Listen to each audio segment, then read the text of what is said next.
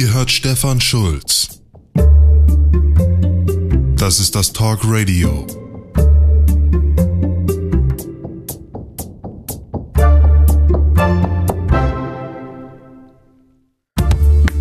Ist schon 2019? Dann ist ja schon das Jahr, in dem hier alles eingetütet werden soll. Die Rentnerrepublik als Buch. Daran arbeiten wir heute ein bisschen weiter. Der Zeitplan wird locker eingehalten. Und heute im Januar 2019 nehmen wir uns Zeit für das 14. Talk Radio. Blicken auf die andere Seite der Welt und schauen, was wir lernen können für uns.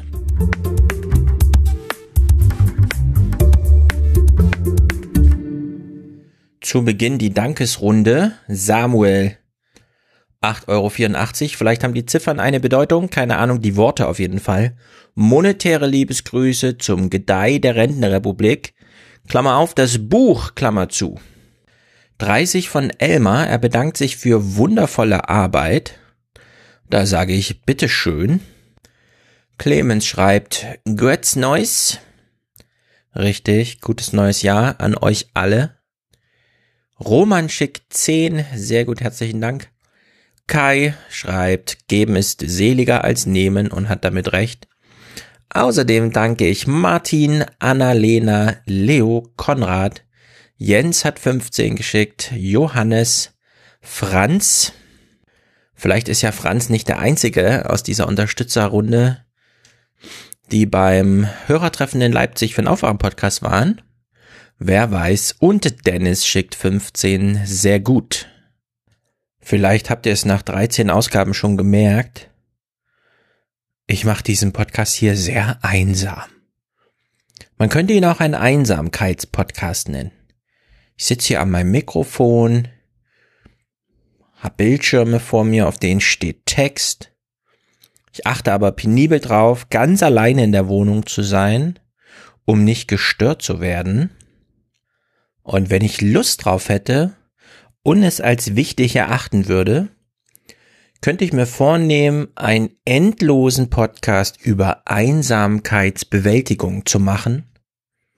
Wenn ich mich dabei nicht ganz so doof anstellen würde, könnte ich unter all den Selbstoptimierungs-Awareness-Podcasts, die ja so die deutschen und wahrscheinlich auch globalen iTunes-Podcast-Charts bevölkern, sogar noch eine originelle Note hinzufügen, indem ich einfach nur betone, es ginge mir um Einsamkeitsbewältigung. Nicht um Einsamkeitsüberwindung, sondern um Einsamkeitsbewältigung.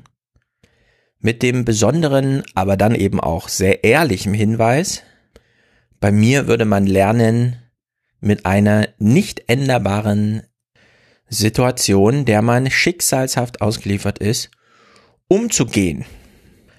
Aber das wäre nur ein Spaßprojekt und mir ist es ja hier ernst mit den Themen. Und deswegen stellt ihr euch auch zurecht die Frage, was redet der Stefan für ein Quatsch? Einsamkeit ist, na klar, ein wichtiges Thema in der Rentenrepublik, aber was quasselt der so? Ja, genau diese Frage habe ich mir gestellt, nicht mir gegenüber, denn ich mache ja nicht so einen Podcast, aber immer wenn in den Medien von Einsamkeit gesprochen wird, ist das so ein gefühlsduseliges, ich-bezogenes Gequassel. Und da mir das jetzt zum Jahreswechsel gleich zweimal untergekommen ist, habe ich gedacht, wir hören kurz rein, nur in die Begrüßungsworte und sind mal nicht nur thematisch, sondern auch was die Form angeht, ein bisschen sensibilisiert. Also, Beispiel eins ist ein Produkt von Dinge erklärt minus kurz gesagt. Das findet ihr unter dem Namen bei YouTube. Das ist eine Produktion von Funk. Und damit, weil junge Menschen sind zwar auch einsam, aber nicht sehr ausdauernd, ein zehnminütiges Erklärvideo, in das wir mal kurz reinhören, in den Anfang. Wir alle fühlen uns mal einsam wenn wir alleine beim Mittagessen sitzen, wenn wir in eine fremde Stadt ziehen oder wenn am Wochenende niemand für uns Zeit hat. Aber in den letzten Jahrzehnten ist dieses Gefühl für Millionen von Menschen chronisch geworden. In Großbritannien geben 60 Prozent der 18- bis 34-Jährigen an, sich ziemlich oft einsam zu fühlen. In den USA fühlen sich 46 Prozent der gesamten Bevölkerung regelmäßig allein. Und in Deutschland sieht mehr als die Hälfte der Bevölkerung Einsamkeit als großes Problem. Wir leben im Zeitalter der Vernetzung und doch fühlt sich ein riesiger Teil von uns isoliert. Einsam zu sein und alleine zu sein ist nicht dasselbe. Also hier wird recht zügig objektiviert, was Einsamkeit für ein Problem ist. Nämlich ein großes, die Zahlen sprechen dafür. Aber die Charakterisierung des Problems ganz zu Beginn, die finde ich interessant. Wir alle fühlen uns mal einsam. Wenn wir alleine beim Mittagessen sitzen, wenn wir in eine fremde Stadt ziehen oder wenn am Wochenende niemand für uns Zeit hat. Hier geht es ganz explizit um uns oder noch spezifischer, es geht um mich, um den Zuschauer selbst. Es ist eine sehr direkte Ansprache und damit völlig ungewöhnlich. Das Video äh, ist im weiteren Verlauf dann ganz interessant. Äh, es wird gesprochen von sozialem Schmerz und auch davon, wie tödlich Einsamkeit ist im Vergleich zu Übergewicht zum Beispiel. Und zur Spezialisierung gibt's dann noch die Charakterisierung von chronischer Einsamkeit als Problembild. Und ganz wichtig, du als Zuschauer bist im Grunde Teil dieses Films und dir wird auch unterstellt, dass du unter Einsamkeit leidest. Entsprechend ist dann auch der Textverlauf. Jeder fühlt sich mal einsam. Das gehört einfach zum Menschsein dazu. Du kannst dieses Gefühl nicht loswerden oder ignorieren, aber du kannst es annehmen und seine Ursache bekämpfen. Die Rolle jedenfalls, in die viele Medien noch reinwandern werden künftig, nämlich nicht nur so verdruckst und weil es halt so passiert, sondern aufgrund von redaktioneller Entscheidung so eine Art Gefühlsmanagement auszubilden. Die nehmen die Kollegen hier von Funk für sich schon, ich würde sagen, ziemlich explizit wahr ich würde sagen, das, was jetzt folgt, am Ende des Videos, so auf Finalstrecke, ist fast so eine Art Mikrotherapie mit dem Zuschauer. Du kannst dir bewusst machen, was dich bedrückt und herausfinden, ob du die Sache vielleicht zu negativ interpretierst. War dein Zusammentreffen mit deinem Kollegen wirklich negativ? Oder war es vielleicht nur neutral oder sogar positiv? Was ist wirklich bei eurer Interaktion passiert? Was genau hat die andere Person gesagt? Hat sie wirklich etwas Schlechtes gesagt? Oder hast du das nur so ausgelegt? Vielleicht war die andere Person nur im Stress und wollte gar nicht abweisend sein. Und wie ist es mit deiner Meinung von der Welt? Gehst du davon aus, dass andere grundsätzlich schlechte Absichten haben? Weißt du zu Beginn einer sozialen Interaktion immer schon, wie es ausgeht? Denkst du, dass andere dich nicht dabei haben wollen? Vermeidest du es, dich anderen zu öffnen, aus Angst verletzt zu werden? Wenn ja, kannst du versuchen, anderen eine Chance zu geben? Kannst du einfach mal annehmen, dass sie dir nichts Böses wollen? Kannst du es riskieren, dich zu öffnen? Ja, Mensch. Bist nicht eigentlich du das Problem? Hast du nicht einfach nur die falschen Einstellungen hinsichtlich dem Lauf der Dinge und der Welt und deiner sozialen Umgebung? Also ich denke, hier liegt das ein oder andere Problem vor. Selbst wenn man jetzt sagt, ach, therapeutisch vielleicht nicht allzu schlecht, guck mal, selbst die Musik ist ganz gut ausgewählt. Die einer Therapie vorausgehende Diagnostik, die kann man hier auf YouTube auf gar keinen Fall leisten, wodurch es sich durch den einfachen logischen Schluss eigentlich verbietet, den zweiten Schritt der Therapie einzuleiten wenn man den ersten Schnitt der Diagnostik so nicht so ganz zufriedenstellend meistern kann. Anstatt aber in diesem Video hier wieder auf die allgemeine, abstrahierte, gesellschaftliche, wie auch immer geartete, vorhin ja durch Quantifizierung eingeführte, informative Ebene zu kommen, gräbt man hier noch ein bisschen weiter am Problem des Zuschauers. Und wie sieht dein Verhalten aus? Meidest du den Kontakt mit anderen? Suchst du Ausreden, um Einladungen abzusagen? Oder stößt du andere von dir, um dich selbst zu schützen? Verhältst du dich, als würdest du angegriffen werden? Suchst du aktiv nach neuen Kontakten oder hast du dich schon in dein Schicksal gefügt und aufgegeben? Ja, Mensch, hast du schon aufgegeben? Erwischen wir dich hier noch Hikikomori-Style? Witzig hätte ich gefunden, wenn man noch so selbstreflexiv mit dem Video auch umgeht und den Zuschauer fragt, sind dir unsere Zeichentrickfiguren, die wir hier einfach nur reinbauen, damit der Text nicht so langweilig erscheint, lieber als die Mitmenschen, wenn du jetzt gleich auf die Straße gehst? Dann, ja, was eigentlich? Also das Finale dieses Videos ist absehbar. Es hätte gar nicht anders kommen können. Wir hören mal den finalen Hinweis. Manchmal reicht Selbstreflexion nicht aus. Wenn es dir schwerfällt, selbst eine Lösung zu finden, dann versuche professionelle Hilfe anzunehmen. Das ist kein Zeichen von Schwäche, sondern mutig. Ja, sei mutig und geh zum Therapeuten. Das kann das Video natürlich nicht retten, am Ende noch diesen Hinweis nachzuschieben. Ich werde ja auch noch ein paar Gespräche mit äh, Experten zum Thema Einsamkeit führen. Der Umgang der Medien mit dem Thema ist da wirklich hochinteressant und eine der Fragen wird aber sein, kann man über die Medien normativ an die Sache rangehen?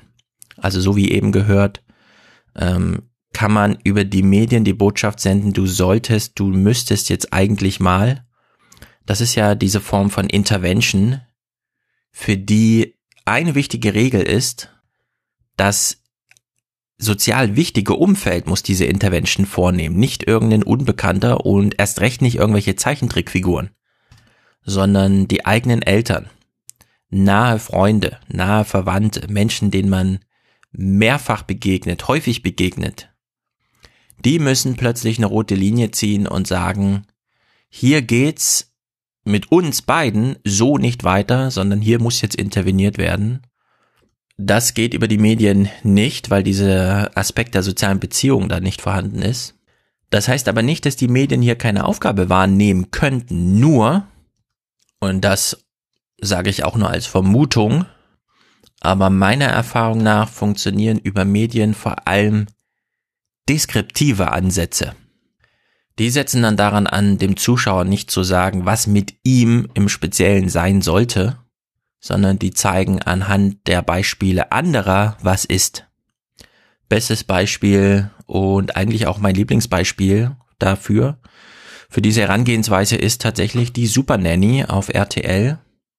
Damals, sie hat ja dann den Kontakt zu RTL abgebrochen, aber sie ist erstmal als Beobachter in die Familien reingegangen damals, Katharina Saalfrank, und hat den Zuschauer in der Rolle des Beobachters mitgenommen. Und erst relativ spät, so nach der halben Sendung, hat sie dann die Muster, die sie beobachtete, beschrieben und durch Verhaltensempfehlungen zu ändern versucht. Und der Zuschauer ist aber in diesem Prozess Zuschauer geblieben. Die Ansprachen von Katharina Saalfrank richteten sich immer an die Protagonisten, denen man gerade zugeschaut hat und nicht an einen selbst. Der Lernprozess war also ein gänzlich selbstständiger und damit meiner Vermutung nach auch ein sehr erfolgreicher in sehr vielen Familien, die eben nur zugeschaut hatten in dem Moment. Naja, dieses äh, Video zur Einsamkeit von Kurz erklärt war eins der erfolgreicheren auf dem Kanal. Es ist jetzt zwei Wochen alt und rangiert mit einem sechs Monate altem zum Thema Überbevölkerung, die Bevölkerungsexplosion, gleichrangig mit so 363.000 Aufrufen, beide. In diesem halben Jahr waren noch zwei Videos erfolgreicher als die beiden eben genannten, nämlich zum einen vor vier Monaten, der Krieg gegen Drogen ist gescheitert und zum anderen, und damit nenne ich jetzt das erfolgreichste, warum Leben auf dem Mars unser Untergang wäre. Ja, für alle, die sich da interessieren. Auch ganz gut mit 325.000 Klicks läuft eins zum Thema optimistischer Nihilismus. Ich klick's mal kurz an, aber wirklich nur kurz. Ein Mensch zu sein ist gruselig und verwirrend. Vielleicht sollte man das als Klingelton einstellen, wenn man mal wieder eine Kurznachricht bekommt und aus der Einsamkeit gerissen wird. Nun ja, das zweite Beispiel, zu dem ich ja auch noch kommen wollte, auch das trendete bei YouTube und zwar in der ersten Dezemberwoche. Der SWR hat einen YouTube-Kanal, auf dem lädt er das ein oder andere Programmvideo hoch. Üblicherweise gucken sich das dann 500 Leute an, manchmal auch 5000. Eine fünfstellige Abrufzahl ist schon was Besonderes. Da muss es dann beispielsweise um das Bahnchaos gehen. Ein Highlight gibt's aber doch, und zwar das Nachtcafé. Ich habe keine Ahnung, wann das gesendet wird im Fernsehen, aber es ist so eine typische fünf, sechs Gäste sitzen in Sesseln in einem Kreis und reden zwei Stunden lang miteinander oder anderthalb Stunden. Moderiert von Michael Steinbrecher, also so einem richtigen Journalisten-Guru, den nichts aus der Ruhe bringen kann. Und wenn der SWR diese Videos hochlädt, sind's schon mal so zwischen 30 und 40.000. Recht stabil, die sich das dann bei YouTube auch nochmal anschauen. Es sei denn eben, es wird über Einsamkeit gesprochen Deswegen trendete das auch. Ähm, 140.000 Views hatte die Gesprächsrunde zum Thema Einsamkeit. Und in die schauen wir jetzt wirklich nur am Anfang mal rein, denn wir wissen, dass wir hier jetzt über Programm für ältere Menschen reden. Menschen so alt, dass sie kollektiv schon im Rentenalter sind. Die Arbeitswelt hinter sich haben, die Familie zumindest die Kinder sind aus dem Haus, man sieht sie allenfalls noch zu den Feiertagen und so weiter, wie sie es halt so einspielt. Wie schon dieses kurze YouTube-Video von Funk richtet sich diese Sendung in spezifischer, konkreter, direkter Weise an das Publikum. Es ist nicht nur eine Informationsveranstaltung, sondern hier geht es auch darum, mit dieser Sendung über den Fernseher in dem Wohnzimmer, in dem nur eine Person sitzt, Geselligkeit zu inszenieren und zu simulieren.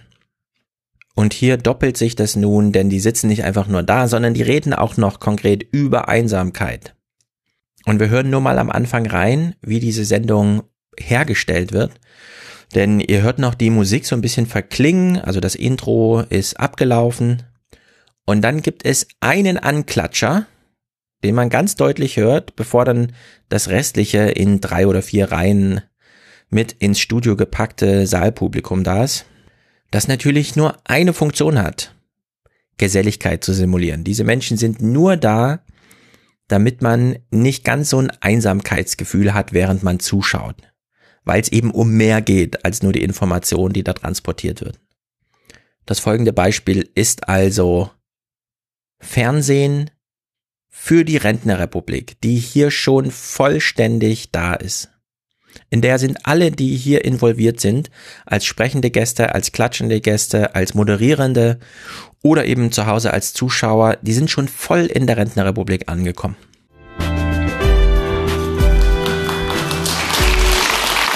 Herzlich willkommen im Nachtcafé. Hallo zu Hause. Dankeschön.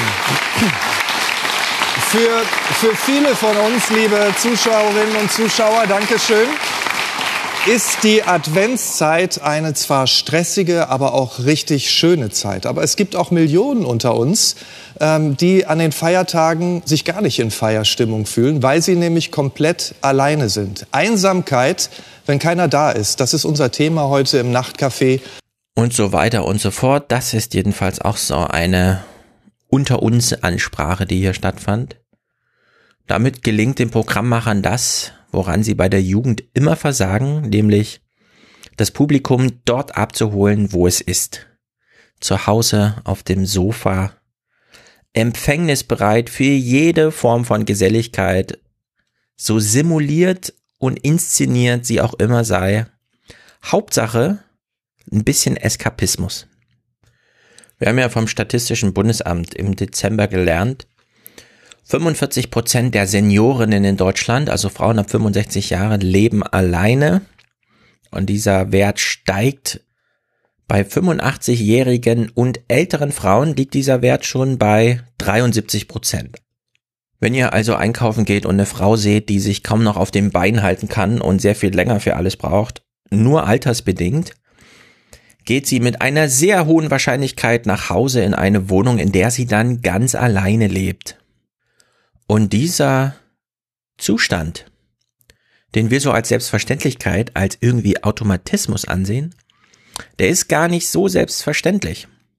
Der SWR simuliert ja nicht nur Kamingespräche zu Hause mit den besten Kumpels, sondern hat im Radio auch das von mir sehr geschätzte SWR 2 Forum. Und da gab es am 14. Dezember eine sehr schöne Gesprächsrunde. Es ging um Herbergen für alle und die Frage, wie wir in der Zukunft wohnen. Und eingeladen war beispielsweise Volker Eichener, das ist ein Politikwissenschaftler der Hochschule Düsseldorf Vielleicht einen, den ich dann auch nochmal anschreibe im Sommer, weil da doch sehr viel Erfahrung durchschien bei ihm durch einfach Studienprojekte, die er gemacht hat, zum Teil auch mit seinen Studenten, die sich alle so ein bisschen um dieses Thema kümmern, das mich ja hier auch interessiert. Er redet hier mal über uns Deutsche. Ich glaube, das Hauptproblem ist, dass wir Deutschen so sehr an unserer Wohnung kleben. In anderen Ländern ist das üblich, dass man die Wohnung auch mal wechselt, wenn sich die Lebensform wechselt. Ich hatte mal amerikanische Freunde, die haben mit uns Tapeten ausgesucht und die hatten ein ein Familienhaus, ein Eigenheim.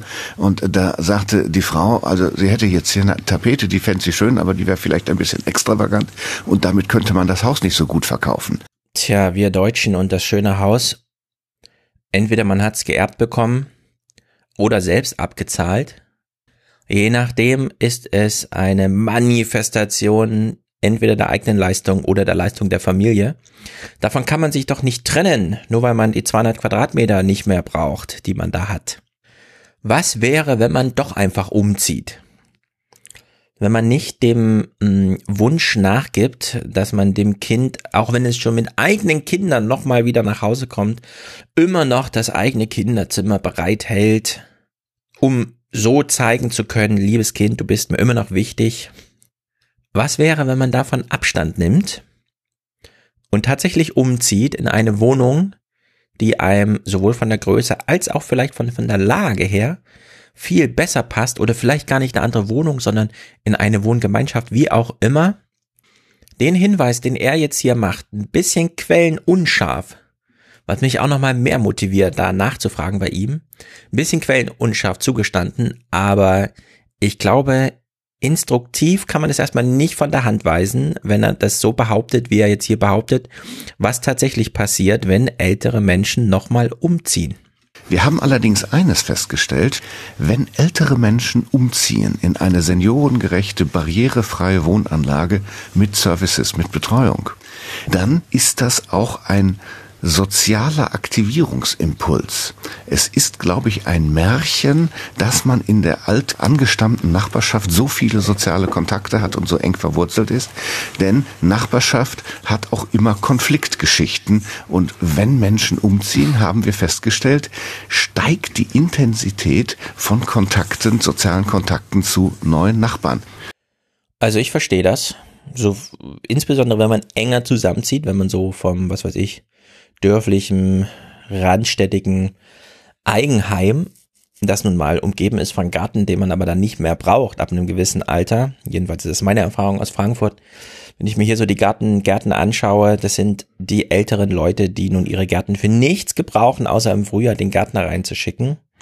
Wenn man diese Wohnumgebung verlässt und plötzlich sehr viel dichter mit sehr vielen aus der eigenen Peer Group zusammenwohnt, dann liegt darin natürlich ein sozialer Aktivierungsimpuls. Äh, dafür bräuchte ich jetzt keine Studie, sondern das versteht sich fast von allein. Aber vielleicht hat ja Herr Eichner dazu noch Studienwissen oder Erfahrungswissen, das über das, wie er es eben beschrieb, hinausgeht. Dass es jedenfalls nicht so normal ist, wie uns scheint. Mit 85 Jahren in dem Haus zu sterben, das wir mit Anfang 30 irgendwie aufgebaut haben oder wie auch immer. Das wird hier im Gespräch nochmal von Andreas Hofer, einem Architekten aus der Schweiz, beschrieben, denn es gibt darin tatsächlich eine politische Dimension. Die Selbstverständlichkeiten könnten auch alle ganz anders sein in den schweizerischen Genossenschaften. Das tönt jetzt vielleicht ein bisschen ungewohnt. Für deutsche Ohren haben wir fast überall Belegungsvorschriften. Das heißt, wenn die Kinder ausziehen, dann muss ich in eine kleinere Wohnung wechseln. Und das Genossenschaftsmodell ermöglicht dann aber natürlich ein Angebot dieser kleineren Wohnungen zu einem günstigeren Preis. Das ist bei uns völlig selbstverständlich. Tja, völlig selbstverständlich, sagt er. Und ehrlich gesagt, äh, es ist nicht nur selbstverständlich, sondern es ist auch verständlich, wenn man davon hört, ohne dass es hier eine Selbstverständlichkeit wäre. Wenn man jedenfalls die deutsche Misere nach äh, hinsichtlich, es gibt zu wenig Wohnraum, die Städte sind zu überfüllt, Familien kommen nicht unter und so weiter, mal umrechnet. Wenn man also mal nicht ähm, Wohnungen als Einheiten zählt, sondern beispielsweise Wohnfläche und so weiter, dann stellt sich das Problem ja in Deutschland schon ganz anders dar. Wir haben zu wenig Wohnung, aber zu viel Wohnfläche. Die Deutschen wohnen auf zu viel Quadratmetern.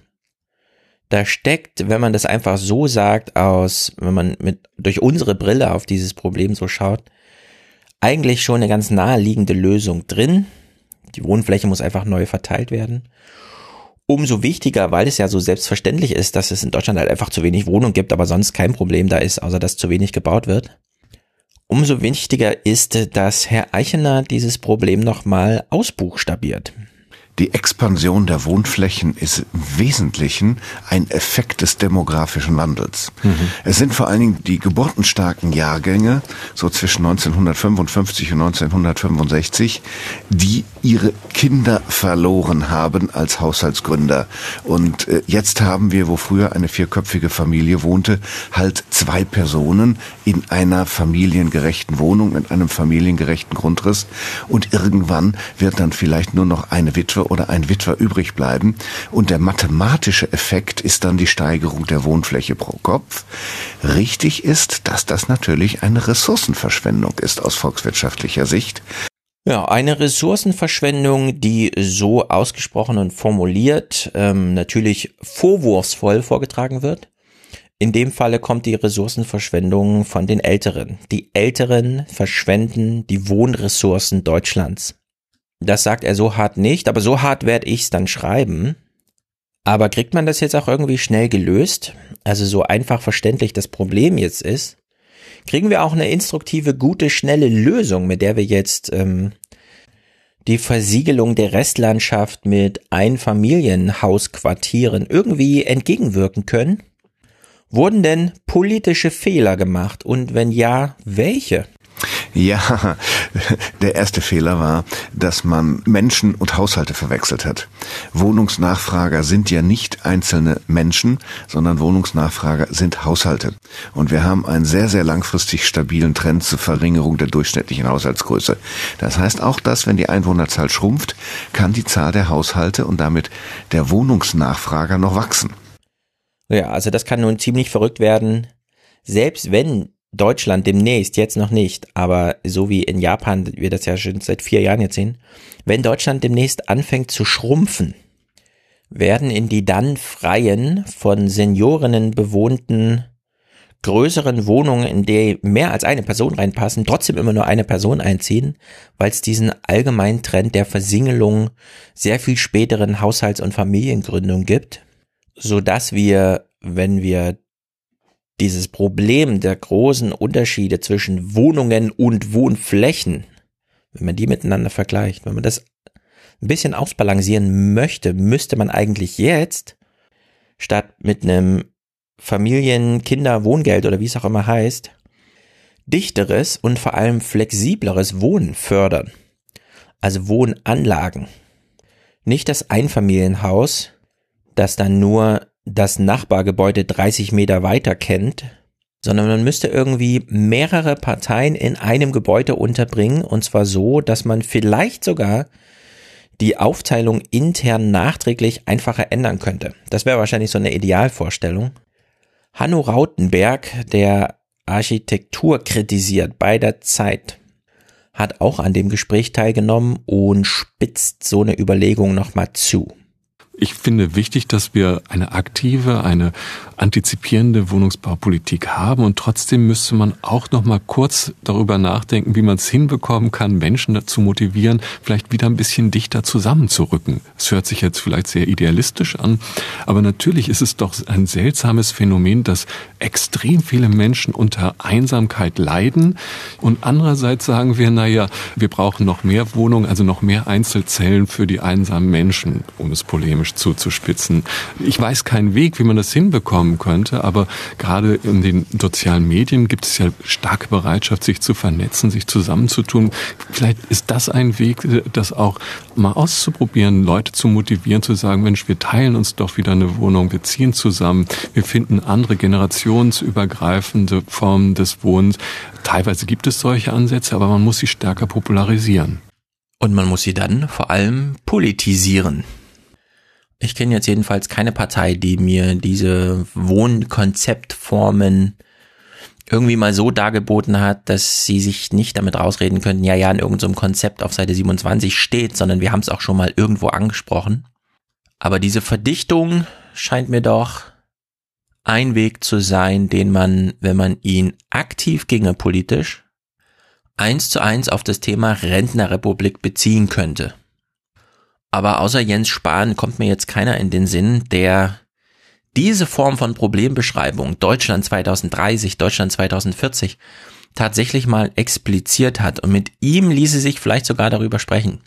Allerdings wurde er ja nun auch erstmal zurechtgestutzt und auf sein Ministeriumsamt verwiesen, Gesundheitspolitik, das natürlich auch nicht ganz verkehrt ist für jemanden wie ihn in dem Alter und mit den Ambitionen, das eine oder andere Thema anzusprechen, aber auf das große Thema, also wie wohnen wir und was fördern wir, da kann er natürlich jetzt äh, wenig drauf hinwirken, da Vorschläge zu machen.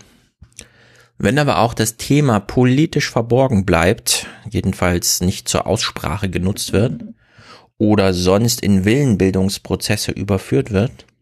Drüber nachgedacht übers Wohnen wird ja trotzdem beispielsweise nicht nur bei der Zeit, sondern die FAZ hat ja auch einen Architekturkritiker, in dem Falle Niklas Mark, den ich sehr mag, unter anderem auch, weil er sich mit klarem Urteil äußern kann, statt nur rumzufabulieren, wie denn Gebäude so aussehen und so weiter. Nee, das ist da ein bisschen anders.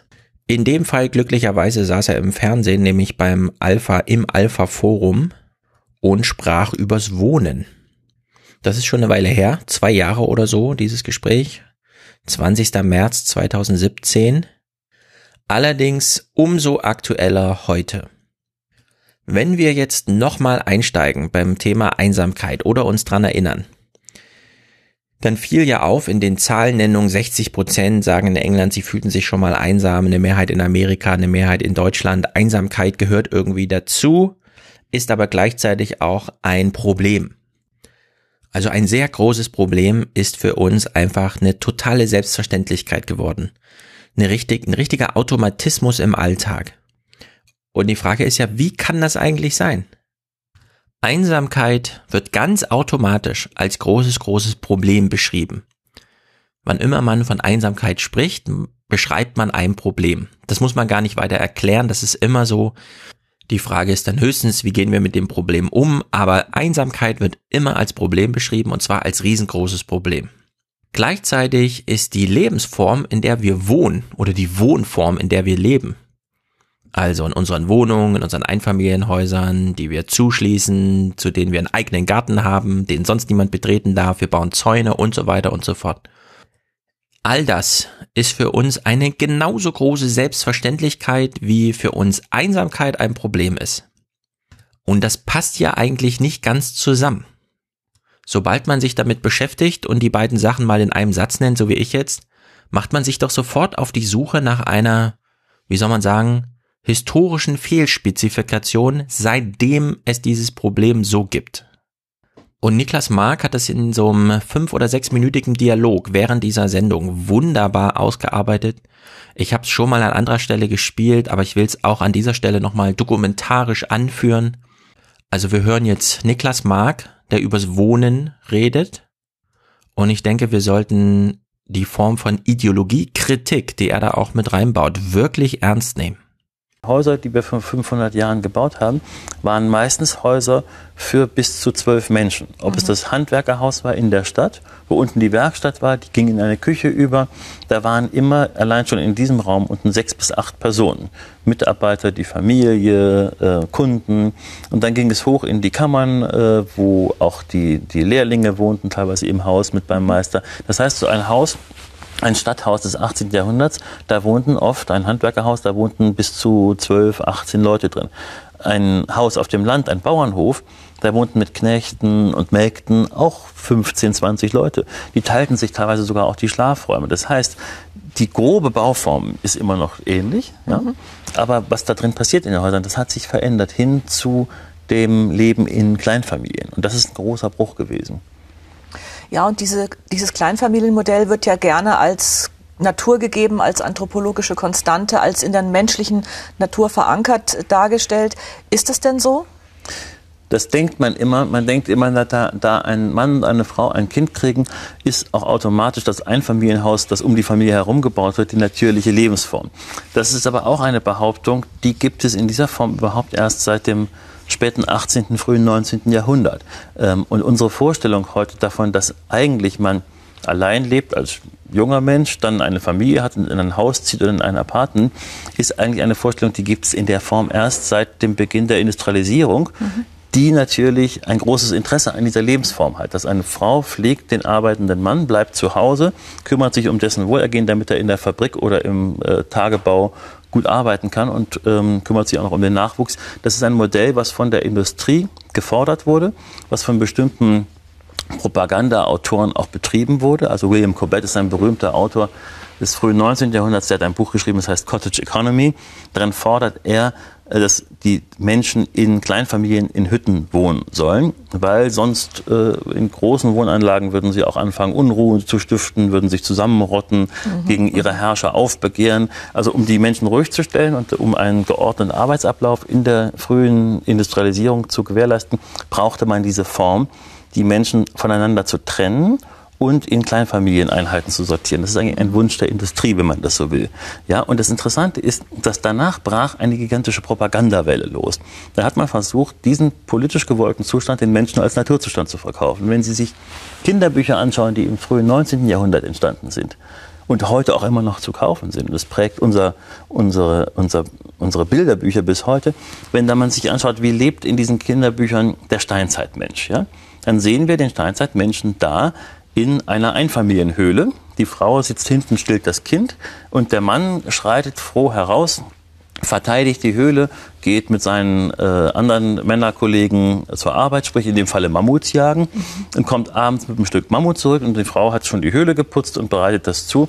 Äh, und dann bringt sie das Kind ins Bett und der Mann sitzt noch mit dem äh, mit dem Knochen vor der äh, Höhle und macht Feuer. Und das ist natürlich etwas, so ist es natürlich nie gewesen. Jeder Paläanthropologe bricht in Gelächter aus, wenn er diese heute, ja, heute, inzwischen, wenn ja. er diese Bilder sieht weil es natürlich eine Projektion eines Wunsches des 19. Jahrhunderts in die Steinzeit ist, mit dem klaren Ziel, allerdings den Leuten zu sagen, so war das schon immer, so wird es auch immer sein. Das heißt, diese Anthropologisierung des Wohnens, dass man sagt, das Wohnen ist etwas Statisches, das verändert sich nie. Ja? Das wollte man den Leuten eintrichtern, damit Veränderungen nicht denkbar werden.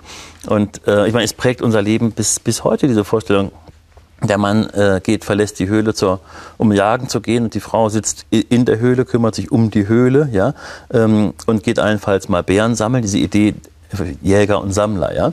Das ist eine reine Ideologie des 19. Jahrhunderts und jeder Paläontologe würde Ihnen sagen, es ist ganz klar, dass die Frauen beim Einkesseln von Tieren geholfen haben, geschrien haben, Steine geworfen haben. Warum sollten sie das auch nicht gemacht haben? Und die Männer Bären gesammelt haben. Natürlich, wenn Sie ein Steinzeitmann sind und Sie gehen an einem Busch lang auf dem Weg äh, äh, zu dem Platz, wo alle zusammensitzen, und da sehen Sie ein paar Brombeeren, dann werden Sie doch als Steinzeitmann nicht gesagt haben, nee, das ist Sammeln, da schicke ich nachher meine Frau rum, sondern Sie werden diese Beeren gepflückt haben, entweder gegessen haben oder Ihren Kindern mitgenommen haben, weil es Nahrungsmittel waren. Das heißt, diese ganze Ideologisierung des äh, Daseins und des Wohnens ist etwas, was kommt erst im, im 19. Jahrhundert auf, prägt aber unser Bild bis heute. Und ich glaube, das ist insofern dramatisch, als dass heute sogar Politiker, wenn sie sagen, wir wollen Wohnraum schaffen, ja, selbst die denken in Kategorien von entweder Single oder äh, Kleinfamilie. Und die Frage, die wir uns heute stellen können, ja, die man sich stellen muss, auch wenn man weiß, dass die Menschheitsgeschichte eine Geschichte des Lebens in Rudeln ist, ja? Ob das der Stein, das Steinzeitrudel ist, das mit Gruppen von 12 bis 20 Menschen durch die Gegend zog, übrigens nie in Höhlen gewohnt hat, weil Höhlen sind feucht und kalt, da kriegen sie nach einer Woche eine Lungenentzündung, wenn sie da wohnen würden. Die haben draußen gelebt, unter Ästen, im Gebüsch, die haben sich eben Wände gebaut aus so Materialien, die sie zusammengekratzt haben. Deswegen diese Idee des Vorhangs, ja? Ähm, Die Steinwand kam erst viel später.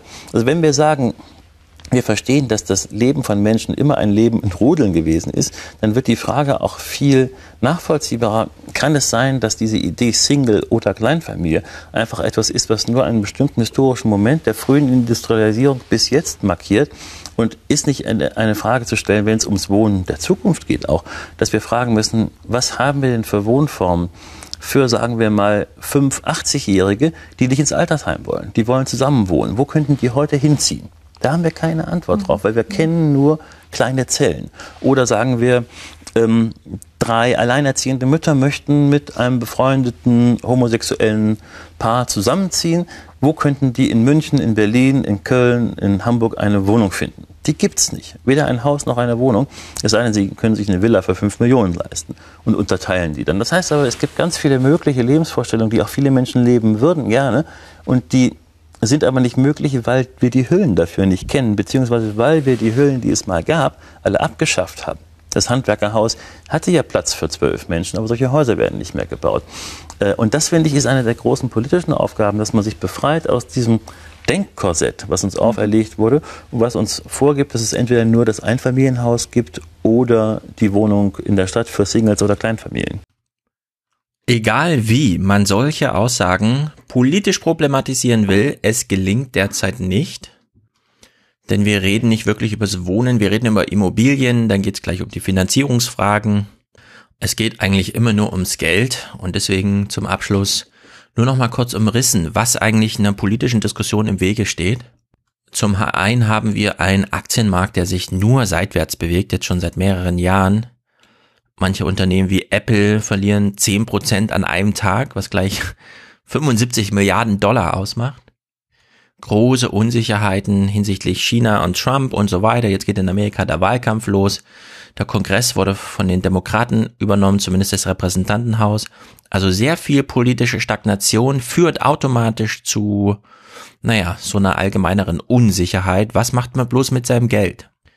Und Investitionsgüter sind tatsächlich knapp, schon seit einer Weile. Was soll man kaufen, wenn man will, dass sein Geld nächstes Jahr 10% mehr wert ist? Und die erste Wahl sind häufig Immobilien. Hinzu kommt, das ist auch ein interessanter Effekt, da ja jetzt seit einer Weile die Zinsen so niedrig sind, sind ja auch Kredite sehr niedrig. Nur denken sich dann Hausverkäufer, warum sollten sie äh, das Potenzial da verschenken, wenn Menschen heute in der Lage sind, höhere Kredite aufzunehmen, weil die Kredite selbst billiger geworden sind? Dann lässt sich doch die Ersparnis beim Kreditaufnehmen auf den Hauspreis selbst drauflegen. In Frankfurt zum Beispiel hat das die ganz normalen Einfamilienhaus-Immobilienpreise, also wirklich nur für die Immobilie, in den letzten zehn Jahren tatsächlich vervierfacht. Vor der Krise musste man acht Prozent Zinsen zahlen, aber bekam das Haus eben vielleicht für einen gerade so sechsstelligen Betrag. Sowas wäre heute undenkbar. Ja, die Zinsen sind niedriger, aber die Hauspreise sind entsprechend der Vorkrisenzeit eben auch viermal so hoch. Es gibt da verschiedene Statistiken. Eine habe ich mal rausgesucht.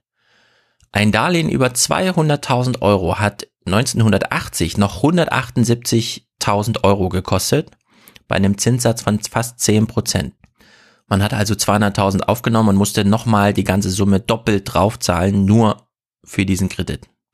20 Jahre später, im Jahr 2000, hat man die 200.000 Euro Darlehen schon für 113.000 Euro bekommen. Und in dieser Niedrigzinsphase, in der wir gerade sind, kosten die 200.000 nur noch 42.000 Euro bei 2,2 Prozent. Allerdings, so was ich so höre und lese, gibt's auch locker schon Angebote im 1% Bereich, wenn nicht sogar noch knapp darunter. Und entsprechend höher sind die Kreditsummen geworden, die für das Haus aufgewendet wurden. Umso mehr konnten also die Hauspreise steigen. Das hier ein Grundrecht wie die Grünen und die Linken behaupten, nämlich das Grundrecht auf Wohnen. ausgehebelt wurde durch äh, die Wohnung oder dann, wie man sagt, die Immobilie als Investitionsgut.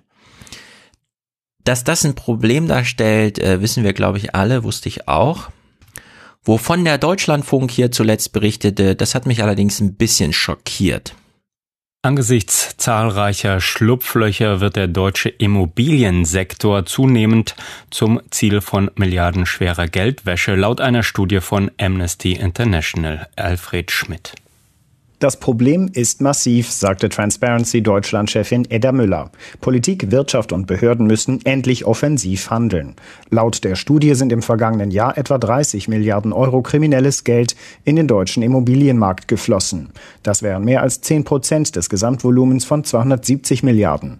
Ein großer Teil davon komme aus dem Ausland, so die Studie, besonders aus Aktivitäten der italienischen Mafia, wie etwa Kokainhandel. Polizeiermittlungen wiesen darauf hin.